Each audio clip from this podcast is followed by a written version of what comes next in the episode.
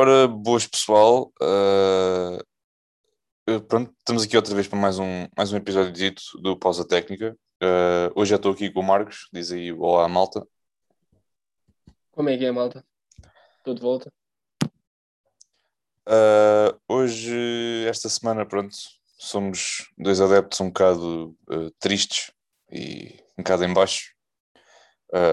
o Marcos porque não está cá desde quando da última vez estava cá, indo aos IT iam levar o amasso que levaram e estava eu cá todo contente porque achava que os Suns iam perder contra os Lakers e pronto, eh, aconteceu o inverso. Um, Marcos, assim muito rapidamente, o que é que gostarias de destacar da, da primeira ronda dos playoffs?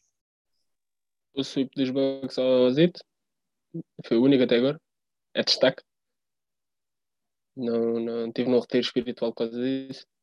Uh, destacar também, claro, os Suns sobre os Lakers, eliminar os campeões na primeira ronda. A minha série até agora, os Mavericks com os Clippers, jogo 7 hoje às 8. Uh, mais destaque. Os Nuggets com os Blazers, outra série de destaque bastante interessante, jogos de alto nível, especialmente das estrelas do Lillard e do Jokic. O resto acho que foi esperado. Sem dúvida. Eu, pronto, sobre, o, sobre a tua equipa, sobre o Zito, já tinha falado no episódio da, da semana passada, já tinha falado que aquilo que acho que faltou uh, ao Zito, acho que foi sem dúvida a presença interior que conseguisse aguentar com um Giannis, que aguentasse com um PJ Tucker, quer dizer, que basicamente que, que, que aguentasse com aquele poderio interior, não achas? O que faltou ao Zito foi tudo. Tudo. Outra coisa posso dizer, foi, foi, faltou tudo. O Butler não fez nenhum dos jogos nos habituou, o Bam também não. E o, não sei, o Curry assinou pelos Bucks a meio da, da época, não sei o que é que se passou, o Brain Forbes estava louco. Ontem já não era o Brain Forbes. Quando eu digo ontem, Nets Bucks, primeiro jogo, Brent Forbes já não fez aquelas exibições que andava a fazer, já não era o Curry, já era o Brent Forbes, um gajo role player que ninguém sabe quem ele é. Mas pronto, é, acontece. 4-0 foi, foi justo, os Bucks mereceram, quiseram ganhar, os Zito não. Simplesmente isso. Achas que assim na off-season vão ter os ditos terão de fazer assim umas grandes mudanças uh, a nível do plantel, porque é óbvio, é óbvio que o, o plantel para o ano é garantido que é o é Butler e, e, e o Bam, isso é garantido, mas achas que vão fazer mais algumas movimentações para fortalecer a equipa mais para, né, para esta altura vai dos playoffs? Vai existir, vai existir. O Kendrick Nunn é free agent, Duncan Robinson free agent, Iguodala player option. Acho que o Ariza também é player option. Os únicos intocáveis é o Bam e o Butler para o ano e estou na expectativa de um plantel completamente diferente. Uh, o Duncan Robinson não sei se fica, se vai. Se for, acredito que seja numa sign trade. Vamos ver. É assim, eu honestamente não consigo ver o Zita ir buscar uma, uma terceira estrela porque não sei se tem muito, muita flexibilidade a nível de, de salary cap para poder. Ah, tem, ok pronto, porque fala-se muito agora na possibilidade, na possibilidade de, do, de Portland poder eh, fazer algumas movimentações no, no mercado, trocar o CJ McCallum, porque parece-me que o Lillard ficará lá. Pronto, há uma série de equipas que uh, se foram ou foram eliminadas muito prematuramente nos playoffs ou que nem sequer chegaram às playoffs. Uh, e realmente, pronto, eu honestamente acho que sim, acho que o Duncan Robinson, o Robinson só consegue sair uh, numa sign and trade, porque é free agent, eles têm de fazer ali alguma coisa com ele. Uh, não me surpreendia que se os Zito, por exemplo, mantivessem o, o Duncan Robinson e fossem buscar e fossem trocar o, o Tyler Hero, porque acho que pronto, teve uma queda de rendimento que era, era mais que esperada, porque todos os, os jogadores de primeiro ano da NBA conseguem sempre fazer assim uma boa primeira época, mas depois a segunda época uh, sempre ali uma quebra, isso é, acontece com quase todos. Foi este ano a mesma coisa que o Tyler Hero, acho que, acho que honestamente, embora dentro de Tyler Hero e Duncan Robinson, o Hero tem, tem mais potencial que o Robinson, como é óbvio, né? por causa da idade e tudo mais, daquilo que pode atingir, mas acho que também pode, pode vir a ser trocado também nestas situações. O que é que, que, é que te parece? O Petrelli falou e disse que o, que o Hero também era fazer parte do core do ZIT, não sei até que ponto, porque ele não se sustenta também mais em relação ao tema do Tyler Hero. Poderá ser trocado, tem valor, é, vamos ver, mas acredito que se for trocado tem que ser uma peça importante, não acredito que ele o troque. Estamos a falar de um dos GMs mais mediáticos da liga, um dos melhores. Não acredito que ele vá trocar por um saco de batatas. Se calhar era um bocadinho mais um saco de batatas das boas, atenção. Isto pode ser umas quaisquer. Uh, também numa outra série, como o Marcos disse bem, uh, que também gerou alguma surpresa, uh, foi a eliminação dos Lakers, deste, pronto, nas mãos do, dos Phoenix Suns. Epá, muita, pronto, muita gente, obviamente, fala do Devin Booker, fala do Chris Paul, porque pronto, são as estrelas. Até mesmo, mas eu gostaria de destacar dois jogadores do, dos Suns. Um que levou muito, muita, pancada, muita pancada porque não sabia defender o LeBron e que não tinha capacidade para defender o LeBron, mas ele realmente a sua capacidade defensiva é, é boa, que é, neste caso o Jay Crowder, Uh, e também dar aqui uma palavra especial ao, ao Eitan, porque deu um salto uh, de qualidade de, da época passada para a outra. Uh, realmente mostrou aquilo que vale, mostrou que é a, pique número um do, do ano dele, do draft. E acho que era um bocado, acho que era um, eu certo já estava à espera, porque Chris Paul e postes é algo que consegue combinar sempre bem, porque o Chris Paul consegue jogar bem com todos os jogadores uh, e especialmente com, com, com postos. Lembro-se, por exemplo, quando ele foi para, para os Clippers, uh, ele, ele, o, ele fez do, do DeAndre Jordan ali um, uma besta no, no jogo anterior. Uh, só que uma pequena parte. Para quem não sabe, o Marcos uh, é um bocado um troca-tintas. Uh, primeiro era fã dos, dos It, uh, depois o It estava um bocado mal foi para os Jazz por causa do D-Wade e agora, passado uma semana, duas, decidiu mandar-me uma foto pelo Instagram, eu que tinha comprado uma camisola dos Clippers. Para a semana, és fã de que equipa? Mavericks? Não, Mavericks nunca. Não mal a ninguém. Uh, não vou explicar. Uh, tenho uh, estou a fazer coleção de todas as camisolas da liga e visto que os IT foram eliminados, Passou fã honorário dos Clippers. Pelo menos até ser eliminados, depois escolhe-se outro. Mas os estão sempre em primeiro. É simplesmente vergonhoso aquilo que, pronto, é aquilo que eu tenho de aguentar com, com o meu colega de podcast é, é vergonhoso, mas não. Não há palavras mesmo, honestamente, não há palavras. Uh, mas pronto, eu, só para fazer este pequeno à parte, pronto, porque eu comecei aqui a falar dos Clippers e ele começou a mostrar a camisola, só mesmo para, pronto, para dizer que está, está a representar a equipa. Uh, diz, diz alguma coisa? Vamos ganhar o Oeste. É pá, cuidado. Uh, mas como estava, como estava a dizer, acho que viu-se muitas as lacunas na equipa de, dos Lakers Uh, e não estou a falar da questão de, das peças não combinarem, porque era óbvio que pronto, havia ali certos jogadores que não parecia que não combinavam com as estrelas uh, da equipa, neste caso LeBron e, e, Anthony Davis, mais o Anthony Davis, por exemplo, com o Drummond. Um, Parece-me realmente que é uma equipa que está um bocado mal, mal, não é mal construída, mas que falta ali química. E eu por acaso estava na, na semana passada a ouvir, já não sei o que é estava a ouvir, Uh, mas estava a ouvir alguém que estava a dizer que isto no basquetebol não é só um jogador está lesionado e quando volta, volta-se a meter, uma pe volta a, meter a peça e tudo funciona como, como antes. E não é isso que aconteceu, e não, não é isso que acontece na, na NBA.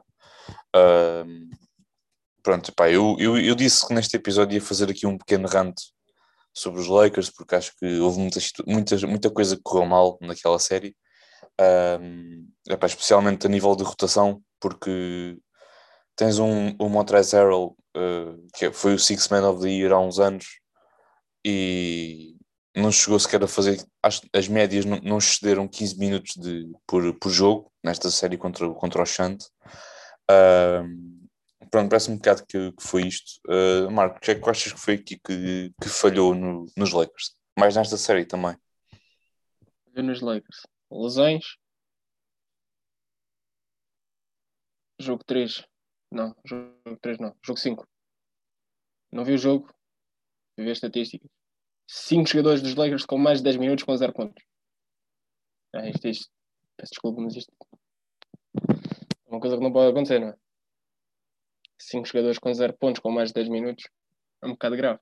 Jogadores como o Dennis Schroeder não produziram. O Drummond, fraquinho. O Arl 100 minutos, poucos. O Gasol ainda a jogar. De início, e lá está o Arl 100 minutos. O Kuzma vai ter uma decisão importante. Ou vai jogar para os Shanghai Sharks ou para os Guangdong Tigers. E o, o Anthony Davis, ou como vi Anthony Day-to-Day Davis, tenho que ter mais cuidado também com a sua preparação física.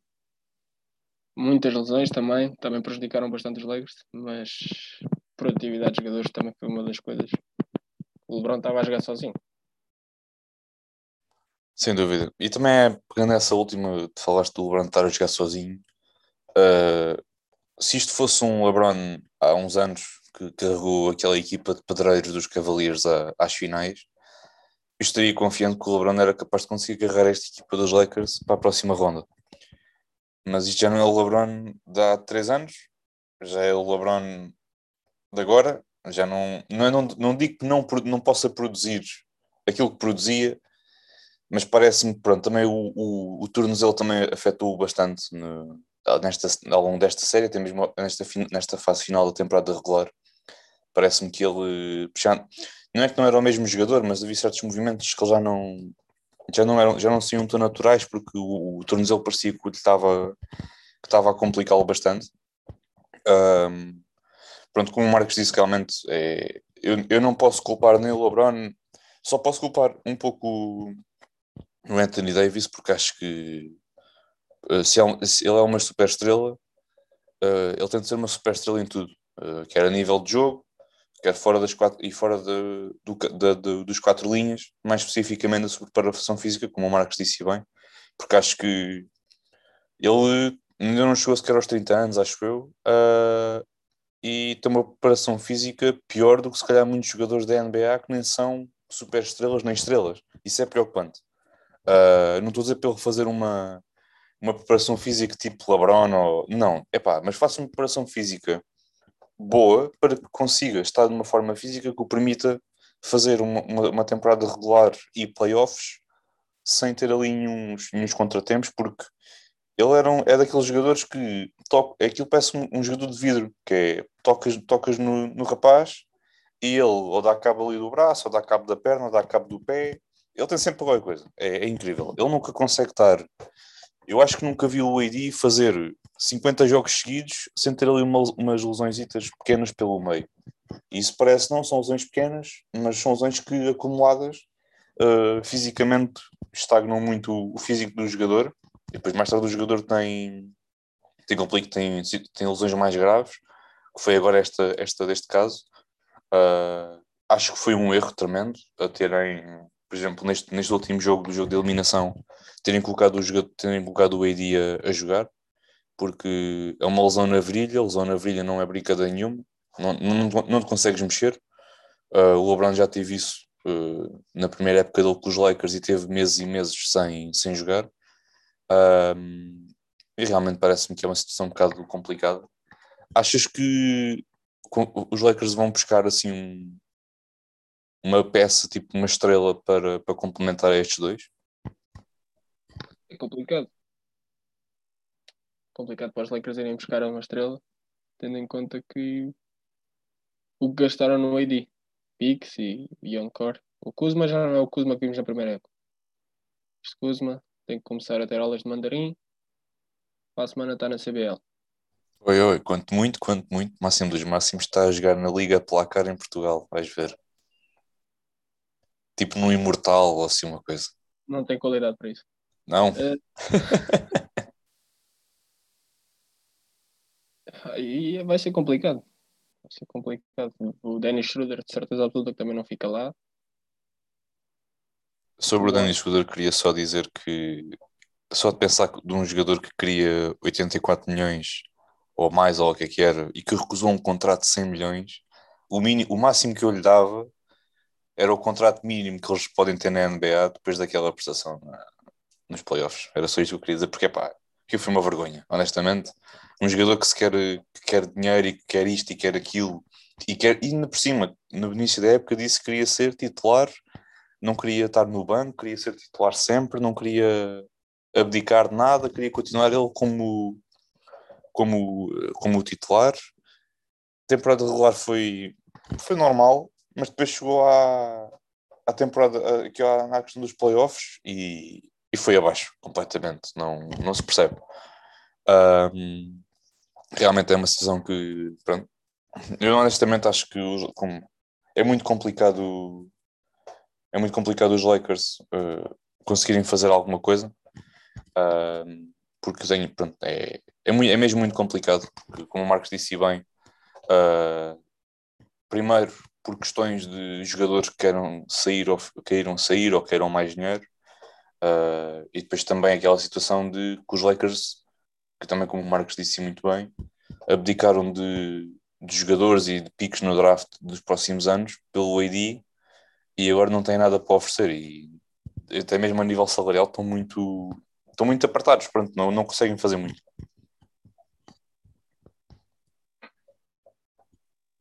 Está vai ser complicado para os Lakers, vamos ver o que é que eles vão fazer. Vai haver moves de certeza. Uh, também se fala em perder o Jason Kidd como adjunto aos Blazers ou para os Celtics. Que, para quem não sabe, os Celtics, o Danny Ainge saiu, o Brad Stevens foi ocupar a posição dele e agora estão sem treinador e nos despediram o treinador. Vai, vão haver muitos moves da parte dos Lakers, vamos ver o que é que vai acontecer difícil de, uma expectativa agora. A época ainda está a decorrer, vamos deixar a época acabar. Os rumores vão começar a surgir. Já surgem alguns à, à volta do Lillard, por exemplo. Mas à medida que isto vai andando, mais rumores surgir e vamos ver no que é que se concretiza mesmo. Sem dúvida. Um, vamos agora aqui passar a, assim, uma pequena previsão e antevisão daquilo que pode ser a, a segunda ronda. Uh, já tivemos um jogo ontem de madrugada uh, dos Bucks contra os Nets. Uh, Marcos, eu acho que a forma de resumir este jogo é os Bucks falharam e os Nets aproveitaram, não é verdade? Sem dúvida nenhuma. Foi o que aconteceu ontem. Os Bucks não aproveitaram mesmo nada a vantagem que tinham sobre os Nets de altura e de físico, especialmente debaixo do, do garrafão aproveitaram muito pouco essa vantagem. E os Nets têm um shooting power enorme, mesmo sem o Warner que saiu aos 43 segundos de jogo. Conseguiram capitalizar e é mérito dos Nets completo. De mérito tal do, dos Bucks. E destacar o jogo do Blake Griffin, fez um jogo impressionante. Eu acho que os Pistons estão, estão a olhar para, para o Blake Griffin a pensar mas onde é que tu estavas quando te juntaste a nós? Porque nunca fizeste nada disso ou algo parecido, não é? Que é um dá que pensar. Um bocado o que é o comprometimento de um jogador, seja o qual for, uma equipa pronto, não tem muito para oferecer, não é? Não... Estava chateado e não era pouco. Não era pouco mesmo. O Blake está a jogar em Brooklyn tem nada a ver com o que ele jogou esta época em Detroit e a época passada em Detroit. Zero. Sem dúvida. Uh, o que é que achas que vai acontecer a nível de, desta série no, no geral? Uh, o que é que dizes de, de uma possível previsão? Se os Bucks se endireitarem e começarem a aproveitar as coisas, Bucks em 6. Se os Bucks não se endireitarem, Nets em 6. Também, ok. Uh, eu sobre, sobre esta série também acho que o, funda, o, o, o, fundamental e o principal para mim vai ser aquilo que se viu um, um, um pouco ontem, que era a falta de presença interior, como o Marcos disse, no garrafão do, do, dos Nets, porque são basicamente são lançadores, são lançadores que lá estão dentro do campo. Blake Griffin é muito curto, é muito, muito curto uh, para aquilo que os Nets têm de fazer para, para aguentar com estes Bucks, porque os Bucks já não são aquela equipa que eram, uh, que eram ano passado ou há dois anos. Finalmente conseguiram um base e um excelente base que não, não abdicaram muito para, para tê-lo, que era o Drew Holiday. Um excelente defesa, uh, um excelente base de construção. Uh, para mim, o essencial, tirando isso, obviamente, foi a questão de, ter, de finalmente terem um base uh, que, permite, que permite com que o Yanis não tenha de carregar a bola desde o início do campo até, à, até ao meio campo adversário. Isso parece-me que é muito importante porque uh, potencia o Yanis a fazer algo que ele é bom, que é ele sem bola, movimentar-se, ganhar posição fisicamente, ganhar, estar a ganhar uma boa posição para poder atacar o sexto ou poder distribuir a bola para os seus colegas de equipa. Uh, também destacar, obviamente, a PJ Tucker, porque está, eh, foi uma excelente contratação por parte do, dos Bucks, passou muito despercebida, porque pronto, eles estavam um bocado já no fim da linha em, em Houston, um, e eles realmente acho que fizeram, umas, fizeram uma, excelente, uma, uma excelente contratação no PJ Tucker, um, porque não só dá qualidade ao jogo dos Bugs, mas acho também quer o Holiday, quer o, quer o PJ Tucker, dão muita força mental daquilo que faltava muito aos Bucks, eh, que era o ano passado, que era há dois anos, porque os Bucks iam muito, iam-se muito abaixo o ano passado, como foi o caso contra, contra os Heat, e até mesmo há dois anos contra Toronto, porque tinham o Yanis, que era o base, o, o extremo e o poste na equipa, e agora já têm o Holiday como base, e o excelente base, Milton a fazer excelentes exibições porque ele está a fazer aquilo que sabe fazer bem, que é chega, corre de um lado para o outro, recebe a bola, lança, e o Yannis está à vontade, porque não tem aquela responsabilidade de ter, uh, ter a bola sempre. E depois tem o Brook Lopes, que, é, que ainda continua com os seus 125 anos uh, a jogar a um bom nível na, na NBA. Uh, ah, mas como estava a dizer, acho que, que o essencial vai ser a, a, a, no jogo interior, porque no jogo exterior toda a gente sabe que, que os Nets dão 15 a 0 aos Bucks, porque quem tem Kyrie, James Harden e Kevin Durant e o Joe Harris também, que é um dos melhores lançadores triplo na, na NBA, uh, quem tem estes quatro não há muito que possas fazer. E os Bucks têm um bocado de se concentrar nesta situação de focar o jogo muito no, no, no interior para depois poder distribuir a bola para, para o exterior, para depois, quando tem bons lançadores triplo, como Middleton, como Joe Holiday, como PJ Tucker também, e depois a vir do banco tem o Bryn Forbes, uh, contra os Heat, pronto, aquilo parecia, sei lá, parecia o Williams em, em, em porque estava mesmo muito, muito bom.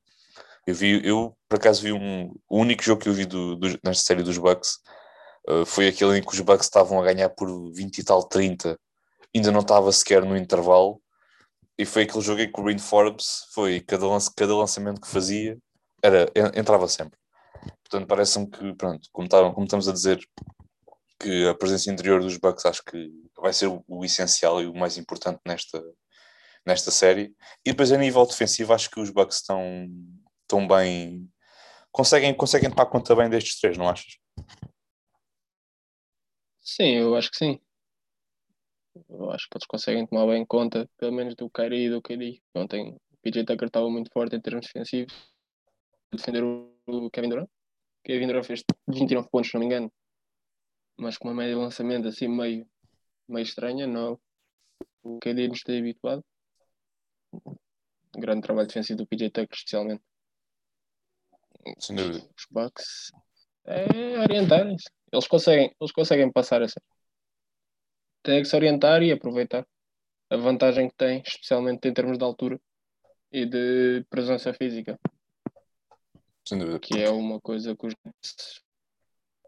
pouco e também aquela situação que, se olharmos um bocado para os 5 iniciais de cada equipa, o Yannis pode tomar conta do, do KD, o Holiday pode tomar conta do Arden, e depois podes ter um Middleton a tomar conta de um, ou um PJ Tucker a tomar conta de um, de um Kyrie. Portanto, tens ali três jogadores muito móveis, o PJ Tucker não tanto, pronto, mais pela idade e tudo mais, e pela, posição que ele, que ele ocupa no campo. mas tens ali uh, três jogadores que conseguem tomar conta bem daqueles três e depois tens os restantes também conseguem defender bem na, uh, as outras posições do campo. Portanto, parece-me que, que vai ser uma, uma série muito boa. Acho que honestamente é uma final antecipada, antecipadíssima mesmo.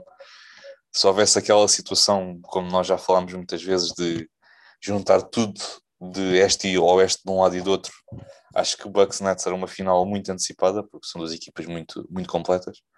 Uh, e eu partilho a opinião do Marcos, acho que vai, isto vai, vai a 7 e depois no final uh, os Bucks acho que vão levar a melhor, mais por essa questão da presença física e defensivamente são, são melhores uh, do, que, do, que, do que os Nets.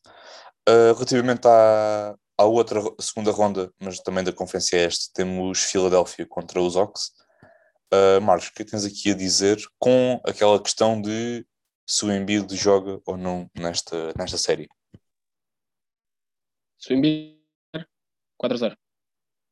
Se o Embiid não jogar, Philly 4-2, máximo. Não vejo os Ox conseguirem ganhar um jogo se, se com o Embiid em campo, não vejo mesmo os Ox conseguirem ganhar um jogo. Sem o Embiid, poderão conseguir um, dois jogos, se calhar o segundo quando tiver tipo 3-1 ou uma coisa assim parecida. Mas não, não, não vejo os Ox a surpreender os Sixers.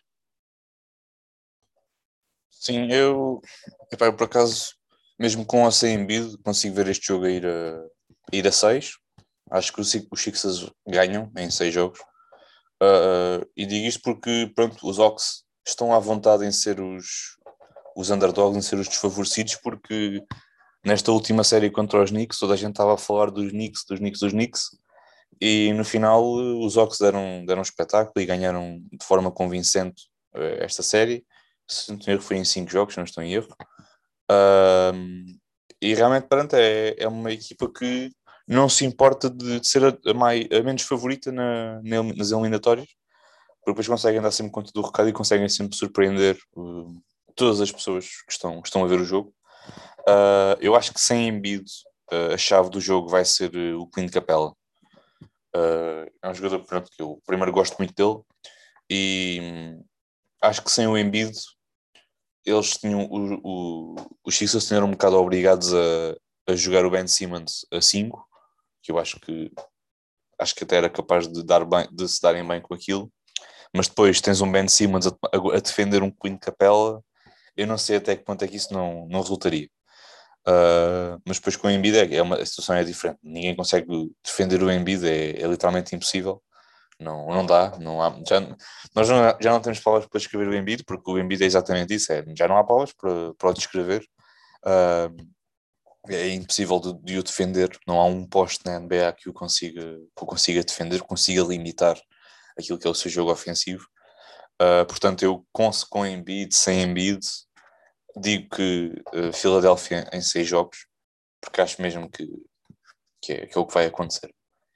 Uh, já aqui na Conferência Oeste uh, temos uh, os Nuggets frente aos Suns. Os Nuggets eliminaram o Portland em seis jogos e os Suns, obviamente, também em seis jogos eliminaram os Lakers, como já tínhamos falado há pouco. sobre esta série, o que é que tens aqui a, a dizer? Porque acho que é uma série muito difícil de prever. É, é, é, mais difícil.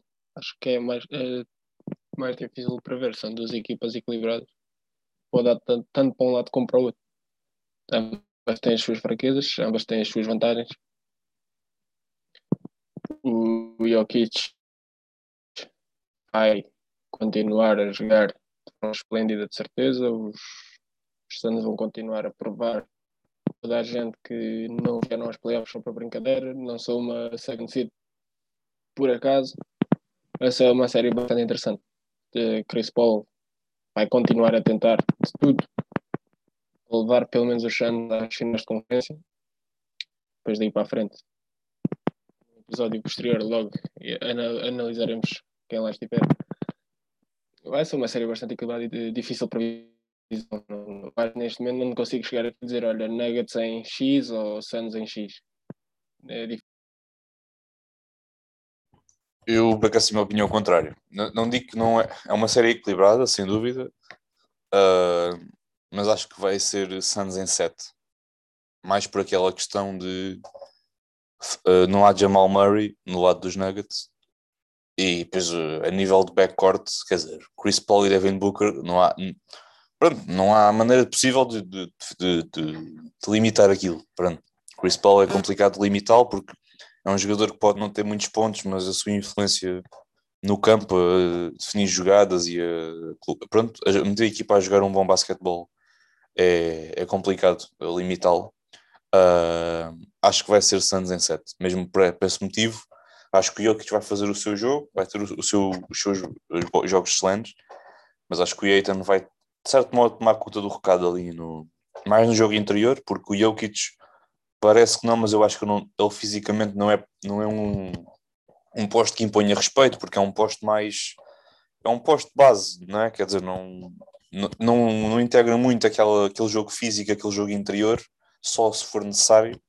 Uh, por isso é que eles, por exemplo, tinham lá o, o Mason Plumlee, porque o, o fazia o trabalho sujo do Jokic e o Jokic estava ali para apanhar os restos e, e jogar de certo modo a, a power forward, a jogar a 4.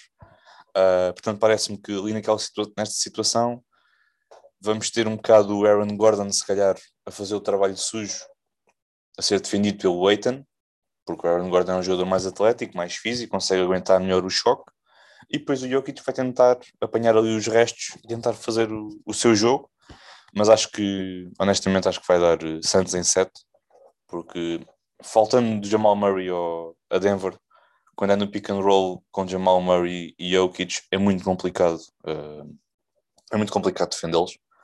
Uh, mas pronto, sem Jamal Murray torna-se um bocado limitado. O jogo limita-se muito ao, ao Jokic. Uh, e portanto parece-me que realmente vai, vai dar Santos em 7. Uh, por último, pronto, deixamos este jogo para o último porque é hoje às 8, 8 e meia da noite, que é o jogo 7 uh, dos Mavericks frente aos, aos Clippers. Uh, é em, em LA, mas é de notar que nenhuma dessas equipas ganhou um único jogo em casa nesta série. Isto é, os Mavericks, os, os três jogos que ganharam foram todos em LA e os Clippers ganharam os jogos todos em Dallas. Achas que esta tendência se vai uh, inverter neste jogo? Acho que sim. Kawhi, especialmente o Kawhi não vai deixar, eh, não vai deixar os Mavericks levarem a melhor nesta série. O Kawhi neste momento está-me a dar eh, dados do Kawhi de 2019 nos Raptors. Aquele Kawhi pegou na equipa e disse: Bem, isto é a minha equipa, vamos levar isto para a frente. Não quer saber com quem é o jogo, contra quem é o jogo. Se tiver que defender aquele, defende aquele. Se tiver que defender o outro, defende o outro. Não quer saber. Se tiver que atacar aquele, ataca aquele. Sei que, vou, sei que sou melhor e sei que vou conseguir uh, concretizar todas as oportunidades que tiver. O Kawhi neste momento está tá num nível ridículo. Aliás, a série toda que ele fez, só analisar o Kawhi. Uh, não analisando o resto dos Clippers a série toda que o Kawhi fez foi ridículo.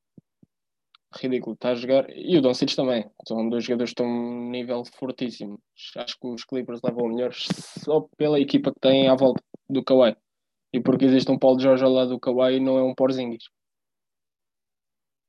Pandemic P agora joga nos Mavericks. Já não é o Paulo Jorge, agora é o Porzingis. O Porzingis está muito abaixo de forma, muito, muito, muito fraco comparado àquilo que era nos Knicks e se calhar o primeiro ano em Dallas. E por estes fatores sinto que os Clippers ganham o primeiro jogo em casa nesta série e vão jogar com os Jazz na, na próxima. Uh, sim, eu, eu acho também que, que os Clippers uh, conseguem, conseguem ganhar hoje uh, em casa. Uh, mas é preciso ganhar e garantir que o Doncic não tem um jogo tão bom a nível de pontos. Eu digo isto porque nós vimos, nós vimos muito, eu vi, honestamente vi, tive a oportunidade de ver assim, alguns, alguns highlights e ver assim, um ou outro jogo desta série e via sempre muito que era os Clippers, ou, das duas uma, ou permitiam que Luca fizesse um super jogo, ficasse de mão quente e depois também os outros uh, lançadores estarem sempre prontos para, lançar, como por exemplo o Tim Hardaway Jr., que honestamente acho que vai, merece sem dúvida ser receber um belo, um belo salário este ano, porque ele este ano é free agent. Uh, mas também outros jogadores como o Finney Smith e o, o Jalen Brunson, um, que estão a lançar tipo, pá, triplo de uma maneira que não, nunca se viu. Uh, é de recordar que né, das 30 equipas da, da, NBA na temporada regular deste ano, os Mavericks estão em 18 a nível de percentagem de lançamento de triplo. E nos, nesta série pareciam os Golden State Warriors, que era, tinhas o, o Doncic a lançar de qualquer maneira, o Hardaway Jr. a lançar de qualquer maneira, o Porzingis, de vez em quando tinhas o Porzingis a fazer um joguinho bom, e depois tinhas o Brunson e o Finney Smith a fazer o, o seu jogo, e o Kleber também.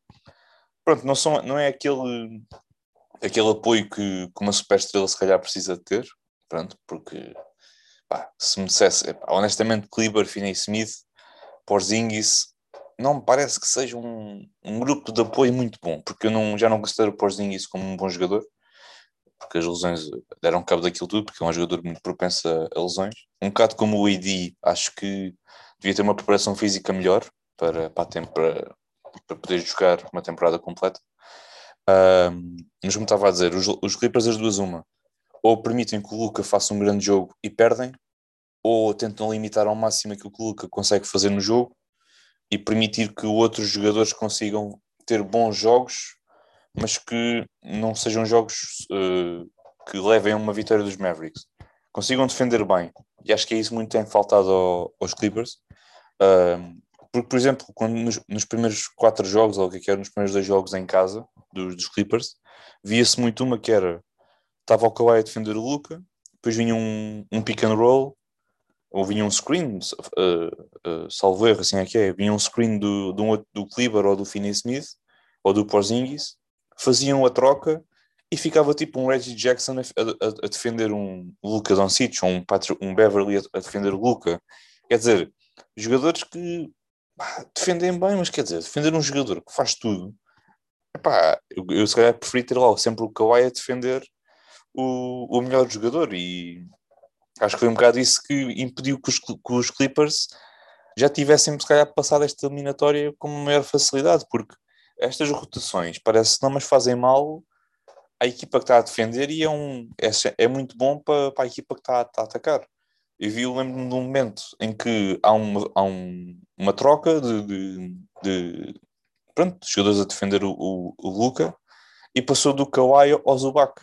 E depois ficou o Zubac a defender o Lucas e pensei, mas o Luca pronto, faz isto a brincar, não é?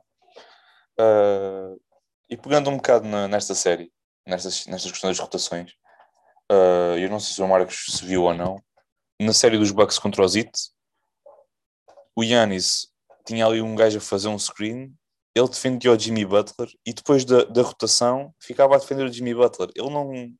E acho que é isso um bocado está a faltar aos Clippers, não achas? Que, que é aquela de marcar cerradamente o, o Luca. Infelizmente vi, vi isso que tu disseste. Infelizmente. Uh, sim, acho que é o que falta. Eu acho que se meterem o Kawhi, não 100%, mas uma porcentagem maior do que ele defende o Lucas. Tem mais hipóteses de, de, levar a série para a frente. E se calhar tinha mais hipóteses de levar a série menos jogos. Não podemos esquecer que o Kawhi, se não me engano, é dois defensive players of the dia. Um jogador que é conhecido também bastante pela sua defesa. Um jogador incrível do lado defensivo do campo e consegue parar o Doncic. Se calhar é dos poucos, ou se calhar é o, único não tirando mérito ao Paulo Jorge, também é forte na defesa, mas lá está, o Kawhi é melhor. Uh, é o único que consegue parar o Doncic, especialmente na forma em que o, que o miúdo está, uma forma ridícula, para fazer pontos como, como quer, lança como quiser e entra. Está forma ridícula e acho que só neste momento o Kawhi consegue parar. Eu acho que uma coisa que, que, que pegaste aí bem, que os Clippers podiam fazer era meter o, o Kawhi e meter o Paul George a defender o, o Luca, porque é, é a única hipótese que tem de pronto, ter alguma hipótese de limitar e de limitar o seu jogo, porque são dois dos melhores defesas da NBA e têm de provar que são os dois melhores defesas da NBA. O Kawhi nós já sabemos que é, mas o Paul George também tem de pronto, meter, tentar fazer alguma coisa para poder limitar o Luca. Uh, e acho que aí, pronto, como estás a dizer, e bem, aquilo que tem faltado um bocado ao, aos Clippers, que é encerrar esta série o mais depressa possível, e para tal tinham de limitar o, o Luca ao, ao máximo. Uh, mas realmente parece-me que vai ser uma vai ser uma série que honestamente acho que os Clippers ganham. Um, e depois, honestamente, pronto, se depois os, os Clippers passarem, uh, acho que vai ser eh, Clippers em 7 outra vez contra os Utah Jazz. O que é que tens a, a dizer? Sim, sim, sim. sim. Partilho da mesma opinião. Jazz também não tiram mérito. A equipa com o maior recorde da NBA. É o regular. Excelente primeira ronda. Perderam um jogo pura e simplesmente porque não tinha Donovan Mitchell. Uma equipa muito forte a jogar um basquete bonito. E é uma equipa que pode preocupar muito os Clippers se os Clippers levarem a série hoje, se forem com cabeça, vejo-os ir às finais de conferência e posteriormente às finais. Por simplesmente pelos jogadores que têm. Neste momento tem o melhor jogador do Oeste, que é o Kawhi. O LeBron já não está nos playoffs, sim, é o Kawhi. O Kawhi e Doncic. É o MVP, mas acho que não há em ser o MVP nem, nem, nem sempre quer dizer que és o melhor. Neste momento eu acho que o Kawhi é o melhor jogador do Oeste, a vir do Oeste. Acho que a nível de. Acho que desculpa, só para não queria estar a, a, cortar o pensamento, mas acho que a nível de playoffs é, acho que são, há três jogadores que são intocáveis. É Kawhi, é LeBron e é KD. E Steph Curry, mas pronto, agora isto não está, mas acho que Sim. são aqueles quatro jogadores que é pá, é garantido que vão ter boas exibições, não é? Exato, exato. Era, era aí que eu queria chegar. São, são, pronto, é um desses jogadores, o Kawhi, e, que a equipa com os Clippers tem, tem um bom core, um bom grupo de jogadores. O treinador não é o melhor, mas que conseguiram arranjar. E, na minha opinião, são a equipa que eu tenho saído do Oeste para as finais. É os Clippers. Hum, mas nunca se sabe, temos outras equipas uma forma também muito Suns, os Jazz e os Nuggets também estão a jogar um basquete maravilhoso e nunca se sabe. É esperar para ver e, e também esperar para ver se os Clippers hoje passam. Também nunca se sabe. Pode acontecer hoje. Sem dúvida. E acho que eu é pronto, eu, escolhi os Nuggets em, em 7, se não erro, para, para, para vencer aquela eliminatória frente aos Nuggets. Eu não me surpreendia de ver os, ver os Suns a causar muitas dificuldades numa final de conferência, independentemente da, da, da, equipa que possam apanhar nas finais, na final de conferência, porque acho que não há, acho que não há um plantel mais completo uh, que o do Suns. E muito mérito ao, ao GM, ao James Jones, um, pronto, que foi um jogador do durante alguns anos na, na NBA, é um jogador de banco, uh, mas muito mérito a ele porque. porque foi ele que foi buscar uma. Diz, diz? Ele e o Jay Crowder, outra lenda do Zito. Uh, muito destaque a ele, porque foi ele que foi buscar o Monty Williams, foi, fez uma, uma, limpeza que era muito necessária naquela casa. Uh, foi ele que foi buscar os jogadores que depois foram uh, trocados pelo Chris Paul, e acho que isso também é muito importante. Portanto, acho que ele é, obviamente, com o Monty Williams também, e o Chris Paul também, toda a equipa, aquilo como um coletivo, tem estado muito bem e é, é das equipas que mais melhorou, que eu acho que honestamente é a equipa, a meus olhos, que eu já uma vez vi na NBA, a passar da noite para o dia, das melhores, porque vendo como era a equipa o ano passado e há dois anos, que era Devin Booker e Waiton, pronto, vá, Waiton chegou há, há dois anos, mas quer dizer, tinhas o Booker e pouco mais. E agora tens Booker, tens Crowder, tens Paul, tens tudo, quer dizer, tens, tens, ali uma base de jogadores muito completa, tens um, Cameron Payne que está a jogar bem, Jay Crowder que tem muita experiência de playoffs, tens ali uma equipa muito completa. E eu, eu, não, eu não colocaria de parte a possibilidade dos Santos, por exemplo, irem umas finais, por exemplo. Honestamente, porque acho que tem um, tem um coletivo muito, muito bom, tem aparecido relativamente, especialmente nesta série contra, contra os Lakers e também na temporada regular. Uh, mas pronto, epá, é, é restar para ver como é, que isto, como é que isto vai safar, não é verdade? Achas que eles podem. De facto, os Suns são. Sim, de longe, eles podem. podem uma equipa bastante bem construída, mesmo muito bem. Uh, um grande trabalho do, do James Jones, um excelente trabalho do Monty Williams também. Depois ir buscar o Chris Paul, especialmente na situação em que ele, que ele esteve no início da época passada, que ninguém o queria, por causa do contrato e que estava acabado, e não, não faz aquela época excelente em OKC, o OKC vai, vai às playoffs graças ao Chris Paul e também aos miúdos que lá tinha, mas grande parte do mérito é total do Chris Paul. E agora pegou nos Phoenix Suns que dois, três anos para trás não era mais de 20 vitórias. Este ano, se não me engano, foi perto das 50. Se não me engano, foi 50 vitórias, época regular, 51. Estão nos playoffs, eliminam os campeões. Têm a moral alto, mesmo alto. E, com, e bastante merecido eliminar os campeões em título.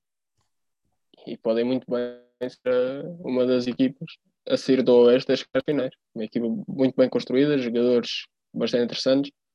Lá está, foram buscar o Chris Paul este ano, mudou o franchise, virou o franchise ao contrário. O Aiton deu um grande salto. Jay Crowder, uma peça importante. Michael Bridges, outra peça bastante importante. O Aaron Payne finalmente está a jogar basquete. E o Booker também está no outro Sim, realmente parece-me que é. E tu destacaste aí um ponto que eu acho que é, que é muito, muito importante, que é eles estão muito moralizados porque eliminaram logo os campeões. E acho que isso parece não, mas é algo que é um, vá, um, um, um, aumento moral enorme que os pode alavancar para outro nível, ou não, nunca sabe, né? podem ficar um bocado com o, com o egg em, em muito lá em cima e pronto, depois isso pode ser a queda deles, mas acho que acho que isso é muito importante, que é a moral Uma equipa muito moralizada que conseguiram eliminar logo uma das equipas, uma das favoritas, uh, se não a favorita no Oeste, uh, a ir até ao fim, nos, nas, até às finais. Mas parece-me que isso é, é, um ponto muito importante, realmente. Uh, mas pronto, é, é estar para ver. Pronto, vamos ver agora esta, esta segunda ronda, que na Conferência Oeste, pronto, temos hoje agora o, o, último jogo da primeira ronda, para ver quem joga contra os Jazz, e é estar para ver o que é que, que, é que virá daí.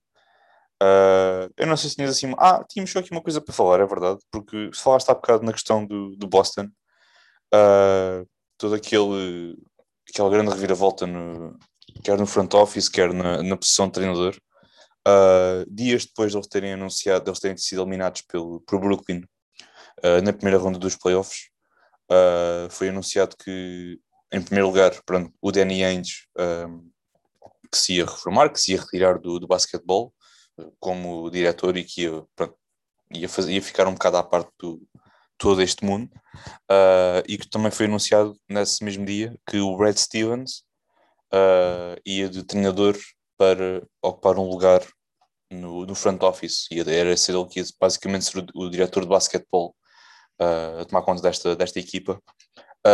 achas que isto pode correr bem para, para os Celtics? Pode e não pode é, é, é um bocado relativo. Porque assim, conhecemos o Brad Stevens como treinador, ótimo treinador, excelente treinador. Não conhecemos o Brad Stevens como GM nem como presidente das operações. Não sabemos como é que ele se vai destacar nesta posição. Se vai ser bom, se não vai. Como é que ele vai mexer na equipa. Se vai fazer uma equipa à sua imagem, se vai consultar o próximo treinador dos Celtics. Vai ser uma. Vai, vão existir várias, várias mexidas no plantel dos Celtics quando se diz várias, é Tatum e Brown ficam e possivelmente o resto, tudo está disponível. Vai ser, vai ser interessante, vai ser uma mexida interessante. Vai, vão haver mexidas interessantes em Boston. E vamos ver como é que se safa o Brad Stevens nesta, nesta no seu novo cargo. E ver quem é que eles trazem para treinador também. Também é um ponto importante, ver quem é que os Celtics Sim, realmente parece-me também que é eu acho que vai correr mal, honestamente. Porque nós, pronto, na semana passada falei convidámos o, o, Igor Gonçalves do, do 00 uh, e estávamos a falar sobre esta questão dos Celtics, ainda, quando eles ainda estavam na, ainda na primeira ronda do, dos playoffs. Um, estávamos a, a, eu, estava, eu até mencionei, porque acho que os Celtics são naquela posição em que, das duas, uma, ou admitem que as, uh, o investimento no Campbell Walker correu mal, ou vão com ele até ao fim e levam com as consequências de tudo. Eu acho que isso é muito. É uma, situação, é, é uma linha muito, muito, muito fininha que se pender para um lado aquilo pode provocar a queda do, não digo a queda do franchise, mas quer dizer, a, a equipa pode ir um bocado abaixo nos próximos, nas próximas épocas, mesmo tendo o Tatum e o, o Jalen Brown. Uh, e nós já estávamos a referir que acho que é uma fase em que a equipa precisa de dar um passo atrás para dar dois passos à frente, isto é, olhar para a equipa, ver, a equipa está bem construída, sim ou não? É pá, não está. Então vamos ver o que é que precisamos. E depois ver no mercado o que é que se pode fazer, uh, o que é que se pode fazer esta equipa porque é, é, complicado trocar o Kemba, como nós, estávamos, como nós referimos a semana passada, porque o Kemba tem todo um histórico de lesões para trás, uh, é um jogador muito que é o senhor dono, senhor dono da bola, porque é, é um, é um base antigo, que é ele que constrói, é ele que faz um pouco tudo, um, e, mas estão naquela situação que realmente ou mantém o Kemba e mandam o Marcus Smart embora, que eu acho que ia, ia ser muito complicado, ou então uh, mandam o Campbell Walker embora e trocam pelo e ficam com o Marcus Smart. Portanto, acho que é uma situação muito complicada. Uh, acho que falta ali uma, presen uma presença interior. Uh, não digo que meta respeito, porque isso implicaria muito, muito investimento, mas era preciso mesmo uma, um jogador, uma presença interior naquela, naquela equipa, porque acho que, que é isso que falta. Uh, Falava-se muito no trade deadline do, do Vucevic, na possibilidade do, do, do Celtic serem buscá-lo mas isso acabou por não, não, não acontecer. Acho que foi de certo modo um, um erro, de certo modo, porque acho que podiam ter aproveitado um, um jogador, um Vucevic, que oferece boas soluções no jogo interior e no print, porque é um, um bom lançador de três pontos. Uh, mas acho que honestamente aquilo não vai correr muito bem. Também tocaste aí num ponto bom, que é a questão do, do treinador, uh, porque olhando para o mercado, não há assim uh, um, um, um nome que salta logo à vista. Uh, pode, pode-se falar, por exemplo, num Terry Stats que saiu agora de Portland, ou do Jason Kidd, que também se fala pode ir para Portland. Quer dizer, vai ser interessante ver quem é que eles possam ir buscar para, para treinador. Uh, e também um treinador que obviamente tenha de, tenha de, de, complementar, tenha de combinar com, o que, com aquilo que é o estilo de jogo do Tatum e do Jalen Brown. Uh, mas é como eu disse, acho que não vai correr muito bem, não estou muito confiante nessa situação, uh, mas acho que pronto, vão, eles têm de obrigatoriamente dar um passo atrás para dar dois, dois à frente, porque se eles mantiverem este grupo que têm agora e não fizerem nada com este grupo, vão chegar depois àquela fase mais a, mais à frente em que tens um Tatum a dizer que, que quer sair, um Jalen Brown a dizer que quer sair, dizer, tens ali um, um, balneário todo muito dividido e isso pode ser muito, muito pior do que aquilo que, que é a situação atual. Uh, portanto, parece-me, pronto, não, não estou muito confiante, uh, mas pronto, é um bocado de ver o que é que vai acontecer, porque não sabemos como é que é o Brad Stevens como um diretor, um presidente do, do front office, não sabemos como é que, como é, que é. Uh, é um bocado do esperar para ver, mas eu não estou, eu estou a colocar as minhas expectativas muito, muito em baixo porque não estou realmente confiante que, aquilo, possa, aquilo possa correr bem. Uh, pronto, pá, eu acho que está tudo por hoje, não é? Não, não há assim muito. A esta hora acho que já está a dar o, o jogo dos Sixers contra os Ox, se não estou em erro, que era, acho que era às 6. Uh, era, era às 6. Era às 6, não era? Pronto. Uh, pronto, agora. Ah, mais minuto, menos minuto já deve estar a começar, sim. sim. Uh, e pronto, epá, não há assim muito mais para pa falar, acho que falar, abordámos tudo o que tínhamos para pa falar. Uh, até lá, pessoal, até, até à próxima semana. Uh, fiquem em casa, vejam muito a NBA, aproveitem agora esta fase do. Devem estar quase de férias, ponho eu. E aproveitem, pronto, para ver um bocadinho da NBA, ficar até de madrugada a ver, faz bem. Um gajo assim ainda dorme um bocadinho menos. E, e é isso, pá. Então vá, pessoal. Um abraço e até para a semana.